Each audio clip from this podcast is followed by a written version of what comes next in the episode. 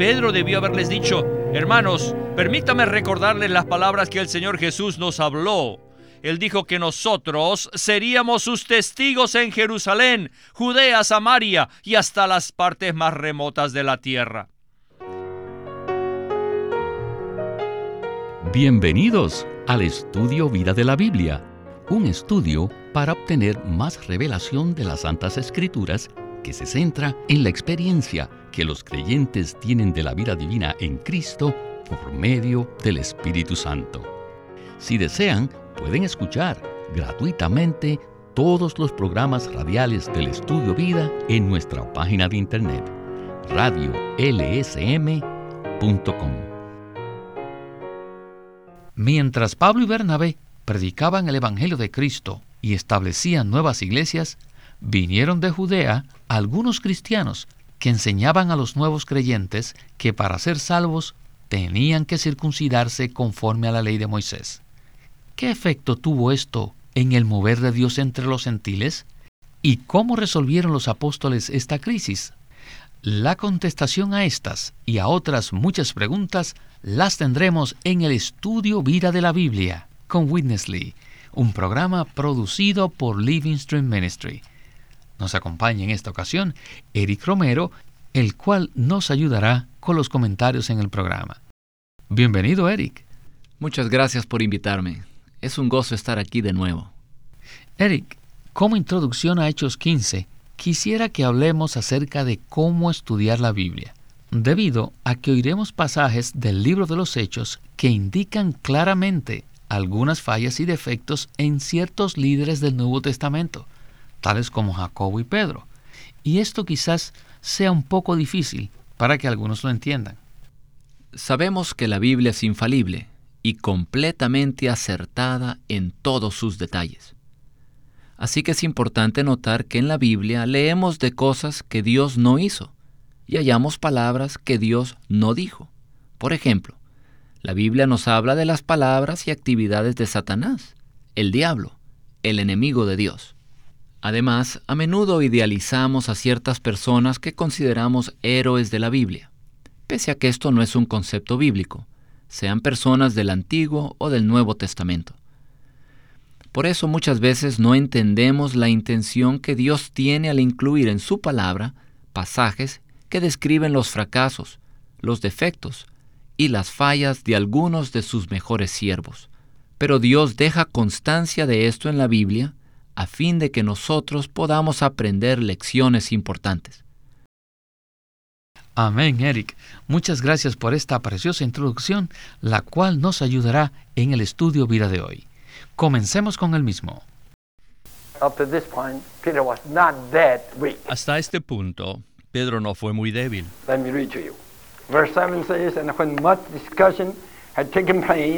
Déjenme leerles el versículo 7 que dice, y después de mucha discusión. En realidad, Pedro no debió haber esperado hasta después que hubo mucha discusión. Más bien debió haber hablado inmediatamente. En el versículo 7 dice, Pedro se levantó y les dijo, Varones hermanos, vosotros sabéis que desde los primeros días Dios me escogió entre vosotros para que los gentiles oyesen por mi boca la palabra del Evangelio y creyesen. Hasta aquí estaba muy bien. Pero Pedro no era muy fuerte. Pedro debió haberles dicho, hermanos, permítame recordarles las palabras que el Señor Jesús nos habló. Él dijo que nosotros seríamos sus testigos en Jerusalén, Judea, Samaria y hasta las partes más remotas de la tierra. Pero no fue tan valiente. Él no usó su autoridad que le fue asignada por la cabeza. Si hubiera hecho esto, hubiera resuelto todos los problemas. Esto hubiera cortado todo el veneno que estaba fluyendo. Pedro fue muy bondadoso, pero debió haber dado un testimonio mucho más fuerte. En su testimonio sus palabras carecían de firmeza. Él dijo, y Dios que conoce los corazones les dio testimonio, dándoles el Espíritu Santo lo mismo que a nosotros, y ninguna diferencia hizo entre nosotros y ellos, purificando por la fe sus corazones. No hay duda que el mensaje de Pedro contenía muchos puntos positivos, pero su presentación, la presentación que hizo fue demasiado débil. Él debía haber presentado puntos más fuertes. De todas maneras, alabado sea el Señor por el testimonio de Pedro y su participación pero siento que él no usó la autoridad que el Señor le había dado. No nos olvidemos de que él era un apóstol y él tenía una porción de la autoridad divina, pero no la usó ni la ejerció. Pues bien, Eric, Hechos 15 relata los problemas causados por los que afirmaban que para obtener la salvación era necesario circuncidarse conforme a la costumbre de Moisés. A causa de este conflicto, se tuvo una conferencia para resolver el problema. El Nuevo Testamento afirma enfáticamente que somos salvos por la gracia en Cristo y no por guardar la ley de Moisés. Pero en aquel tiempo, debido al trasfondo judío prevaleciente, no se entendía con claridad esta verdad fundamental. Esto es evidente por el testimonio de Pedro, quien habló palabras aceptables, pero carecían de firmeza y autoridad. Además, Pedro no mencionó la comisión que Cristo le dio en Hechos 1.8, de ir hasta lo último de la tierra, ni tampoco relató lo ocurrido en Hechos 10, cuando los gentiles fueron bautizados en el Espíritu Santo. ¿Qué le parece? El libro de Hechos describe un traslado dispensacional del Antiguo Testamento a la economía neotestamentaria. Pero muchos creyentes no tenían claridad respecto a esta transición. Por ejemplo, Pedro y Jacobo habían guardado toda su vida la ley del Antiguo Testamento, así que no les era fácil salirse de ese entorno y realizar el cambio dispensacional en pleno.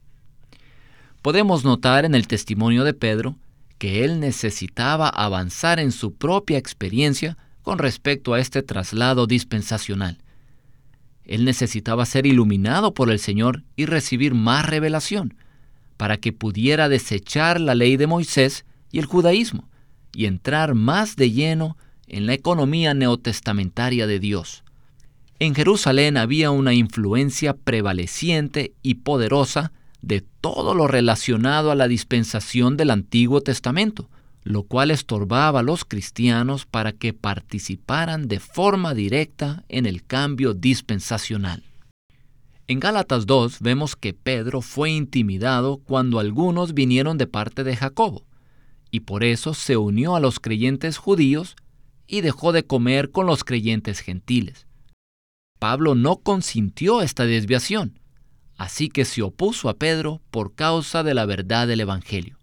Y en Hechos 15 vemos que Pedro no tuvo la valentía ni ejercitó la autoridad que la cabeza le había conferido para aclarar la situación confusa que reinaba en Jerusalén. Pedro debió haber testificado de las palabras del Señor en Hechos 1.8 y de la visión que había recibido en Jope y de lo sucedido en la casa de Cornelio, para de esta manera aclarar que, conforme a la economía neotestamentaria, tantos judíos como gentiles, somos salvos por gracia y no por obras de la ley. Bueno, ya escuchamos el testimonio de Pedro. Ahora veamos la intervención de Jacobo. Continuemos el estudio vida con Winnesley. Entonces toda la multitud cayó y oyeron a Bernabé y a Pablo que contaban cuántas señales y prodigios había hecho Dios por medio de ellos entre los gentiles. Y cuando ellos terminaron de hablar, Jacobo respondió diciendo, Varones hermanos, oídme. Simeón ha contado cómo Dios visitó por primera vez a los gentiles para tomar de ellos pueblo para su nombre, y con todo esto concuerdan las palabras de los profetas, como está escrito, Después de esto volveré y reedificaré el tabernáculo de David, que está caído, y repararé sus ruinas. Esta cita es del Antiguo Testamento para exaltar la nación de Israel. No se olviden la preparación de los discípulos en el capítulo 1, cuando los apóstoles le preguntaron al Señor Jesús, Señor, ¿restaurarás el reino de Israel en este tiempo? El Señor hizo caso omiso de esa pregunta y les dijo, recibiréis poder cuando haya venido sobre vosotros el Espíritu Santo, y seréis mis testigos en Jerusalén, en toda Judea, en Samaria y hasta lo último de la tierra.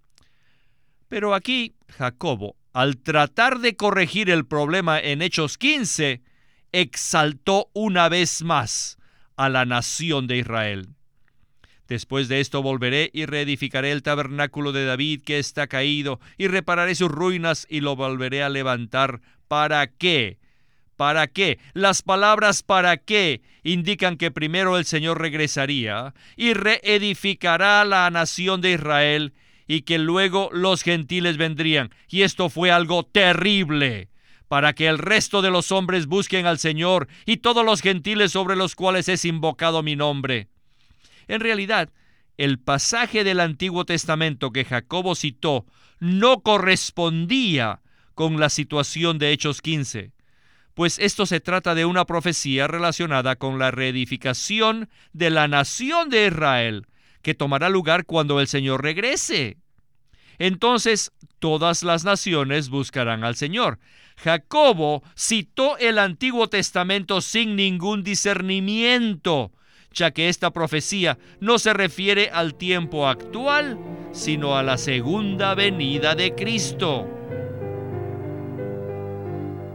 Eric, hemos visto que Jacobo, uno de los ancianos de la iglesia en Jerusalén, que a la vez era hermano del Señor Jesús y el que dio la última palabra respecto a la cuestión de la circuncisión, no entendía con claridad qué era la economía neotestamentaria de Dios, ¿verdad? Sí, así es. En este pasaje vemos que hay una mezcla religiosa en Jacobo de lo viejo y lo nuevo. Él citó el Antiguo Testamento de manera que exaltó a la nación de Israel y citó un pasaje que no se aplica a la era presente de la gracia, sino al regreso del Señor.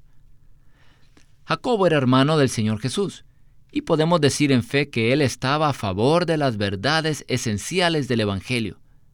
Pero su manera de citar el libro de Amós y la manera en que contribuyó a la situación pone en evidencia que él estaba influenciado fuertemente por los conceptos del Antiguo Testamento y no había entrado plenamente a la dispensación del Nuevo Testamento.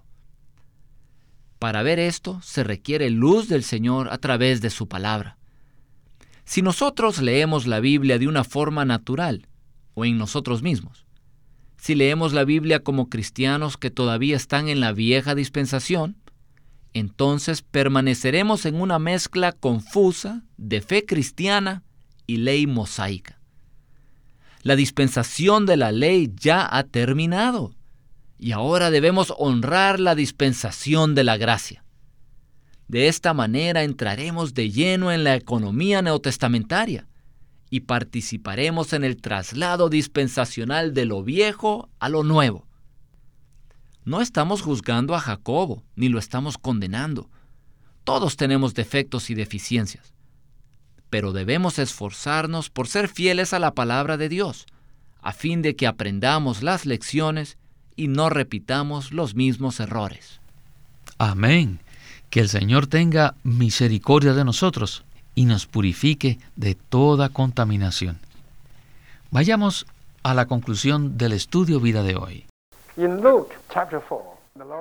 En Lucas 4, el Señor Jesús citó algo del Antiguo Testamento para mostrar que Dios en esta era iba a poner a un lado a la nación de Israel e iba a tomar a los gentiles pero aquí Jacobo estaba tratando de congraciarse con los judaizantes, diciéndoles que primeramente Dios iba a reedificar la nación de Israel, que no la iba a poner a un lado, sino que iba a edificarla.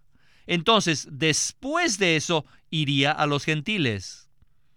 Pablo en Hechos 13 fue muy valiente Pablo en el versículo 46, con Bernabé hablaron con mucha valentía y les dijeron a los judíos que les rechazaban, a vosotros era necesario que se os hablase primero la palabra de Dios, puesto que la desecháis, y no os juzgáis dignos de la vida eterna, he aquí, nos volvemos a los gentiles. Dios fue a los gentiles no porque iba a levantar la nación de Israel, sino porque los judíos lo habían rechazado. Así que pueden darse cuenta aquí que Jacobo tenía una comunión muy débil y estaba haciendo compromisos. En los versículos 19 y 20 dijo, por lo cual yo juzgo que no se inquiete a los gentiles que se convierten a Dios. Muy bien, sino que se les escriba que se abstengan de las contaminaciones de los ídolos, de fornicación, de ahogado y de sangre. Entonces el versículo 21 continúa, porque Moisés, desde antiguas generaciones, esto se refiere a los libros de Moisés, tiene en cada ciudad quien lo proclame en las sinagogas, donde es leído cada día de sábado.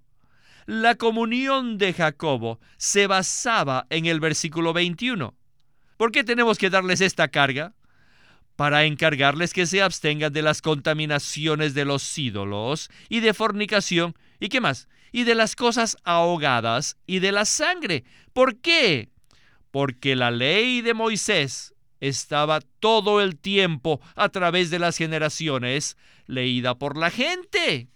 Nuestra solución para el problema es que tenemos que cuidar primero de Moisés. El pensamiento estaba con Moisés. Y esto no corresponde con lo que Pablo habló en Gálatas y en Romanos, debido a que en estos libros, Gálatas y Romanos, Pablo nos dijo que él no tenía nada que ver con la ley. En Gálatas 6:14 dijo, el mundo me es crucificado a mí y yo al mundo. Pero lo que Jacobo comunicó causó que los creyentes neotestamentarios regresasen al pensamiento de la ley. Jacobo seguía bajo la influencia de la dispensación antigua. Así que llamamos esto una solución con negociación, con compromisos. Y la mezcla estaba allí. La mezcla de la economía neotestamentaria con el judaísmo antiguo que ya existía había una mezcla que confundía la economía neotestamentaria con el judaísmo. Bueno, Eric, al analizar la solución al problema que enfrentaba la iglesia del primer siglo, vemos elementos maravillosos, como lo fue la comunión y la unidad. Pero también vemos elementos negativos, como lo fueron la mezcla de la fe cristiana con la ley mosaica y el precedente que se sentó de transigir al confrontar un problema. Entonces, le pregunto, ¿estaría usted de acuerdo con esta conclusión? Sí, estoy de acuerdo. Y hay varios puntos que quisiera mencionar. No es fácil que seamos absolutamente fieles a la revelación divina. Tampoco es fácil que seamos absolutamente fieles al Señor Jesús y a la manera en que Él lleva a cabo su propósito eterno. Solamente podemos ser fieles en la medida que Cristo es nuestra fidelidad, conforme a su gracia todo suficiente, que se forja en nosotros por medio de las experiencias de la cruz. ¿Por qué menciono esto? Lo menciono debido a que hay razones intrínsecas por las cuales transigimos y cedemos en cuanto a la verdad. A veces transigimos debido a que tenemos un interés personal en la situación. Esto es como un elemento político, pues queremos aprovechar de la situación para obtener ganancia personal. Reconocemos que si somos verdaderamente transparentes, entregados incondicionalmente a Dios, francos y veraces conforme a la verdad, y no de manera natural, entonces los demás no estarán contentos con nosotros, no estarán de acuerdo con nosotros y así sufriremos pérdida. Así que muchos creyentes transigen y ceden con respecto a la revelación divina, debido a que buscan provecho personal y tienen intereses egoístas. Pero hay otro aspecto de esto, y es que quizás no querramos algo para nosotros mismos, pero sí queremos evitar el sufrimiento, las críticas y cualquier controversia. Aunque no querramos nada para ganancia personal, sí queremos librarnos de tomar el camino angosto y limitado de la cruz. Algo que sobresale en la vida de Pablo es que él llevaba una vida crucificada y amaba al Señor Jesús y su propósito hasta el grado máximo, al punto que pudo decir en Gálatas 6:14, el mundo me es crucificado a mí y yo al mundo. Así como también proclamó en Gálatas 2:20, con Cristo estoy juntamente crucificado, y ya no vivo yo, mas vive Cristo en mí.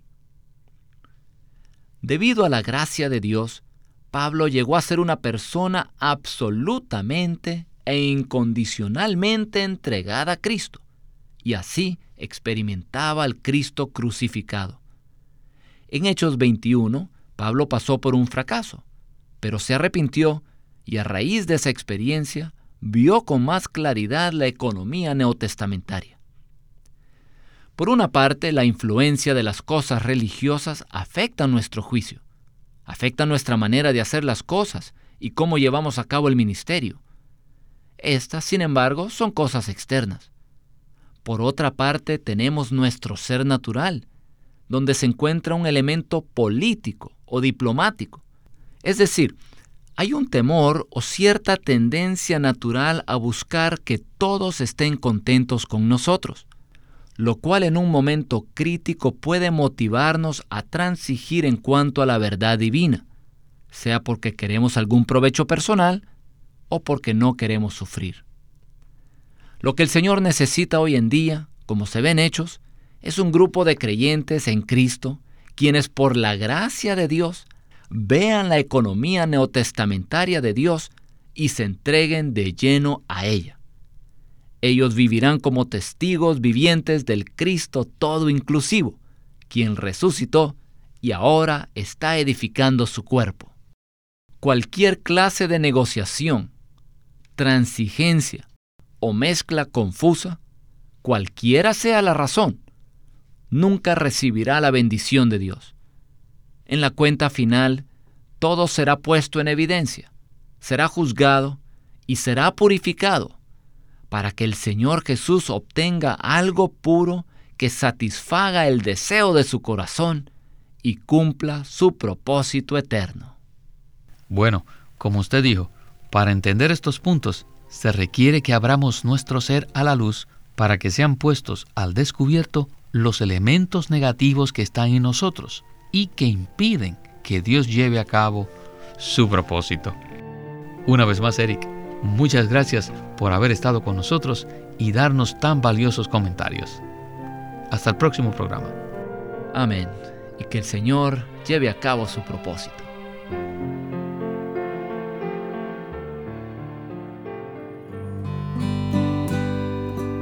Living Stream Ministry es una casa publicadora de los libros de Watchman Nee y Witness Lee. Y queremos decirles que entre ellos hay uno titulado El sacerdocio por Witness Lee.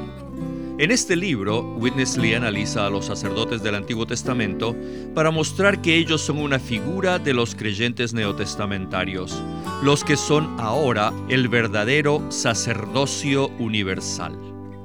En el Antiguo Testamento los sacerdotes eran diferentes del resto de la gente porque habían sido escogidos y separados de las doce tribus para ser los únicos que servían a Dios y por lo tanto tenían comida especial, vestiduras especiales y trabajo especial.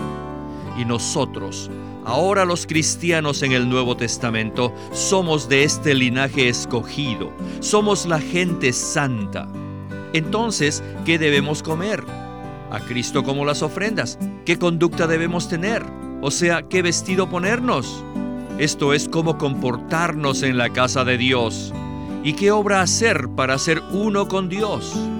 Si desean conocer estos aspectos de su vida cristiana, les recomendamos este libro, El sacerdocio por Witness Lee. Witness Lee nació en 1905 y fue criado en una familia cristiana. A la edad de 19 años fue completamente capturado para Cristo, a quien se entregó incondicionalmente para predicar el Evangelio el resto de su vida. Al comienzo de su servicio al Señor, conoció a Watchman Nee, quien ya era reconocido predicador, maestro y escritor, y con él sirvió en la casa publicadora llamada Librería Evangélica de Shanghai. En 1949, Witness Lee fue enviado por el hermano Nee y sus colaboradores a que saliese del país a Taiwán para asegurarse que lo que el Señor les había dado no se perdiera. Y allí comenzó la obra de predicación y publicación, por lo que también experimentó la abundante bendición del Señor. Él nos ha dejado una presentación prolífica de la verdad en la Biblia, y su obra principal, el estudio vida de la Biblia tiene más de 25.000 páginas de comentarios de todos los libros de la Biblia, desde el punto de vista del disfrute de Dios que los creyentes deben tener y de la experiencia de la vida divina en Cristo por medio del Espíritu Santo. También fue el editor principal de una nueva traducción de la Biblia en chino llamada La Versión Recobro, la que también está en español y otras lenguas. Esta contiene un gran número de notas explicatorias y referencias marginales que son muy espirituales. En 1965, el hermano Lee estableció el Living Stream Ministry, una corporación sin fines de lucro en Anaheim que oficialmente representa el ministerio de Watchman Nee como el de sí mismo. Este ministerio enfatiza la experiencia de Cristo como vida y la unidad práctica de los creyentes. Con el tiempo, los creyentes se reunieron simplemente como las iglesias en su localidad como respuesta a esta convicción. En los últimos años, muchas iglesias con esta visión se han levantado en Rusia y en muchos países de Europa Oriental. Queremos animarlos a que visiten nuestra página de internet libroslsm.com. Allí encontrarán los libros impresos del Ministerio de Watchman Nee y Witness Lee la Santa Biblia versión recobro con sus notas explicativas y también encontrarán folletos, himnos, varias publicaciones periódicas y libros en formato electrónico. Por favor, visite nuestra página de internet libroslsm.com. Una vez más, libroslsm.com. O llámenos a nuestro teléfono gratuito 1 800 810 1149. 1-800-810-1149. Además, si desean, pueden comunicarse con nosotros enviándonos un correo electrónico a estudiovida.lsm.org. Una vez más, estudiovida.lsm.org.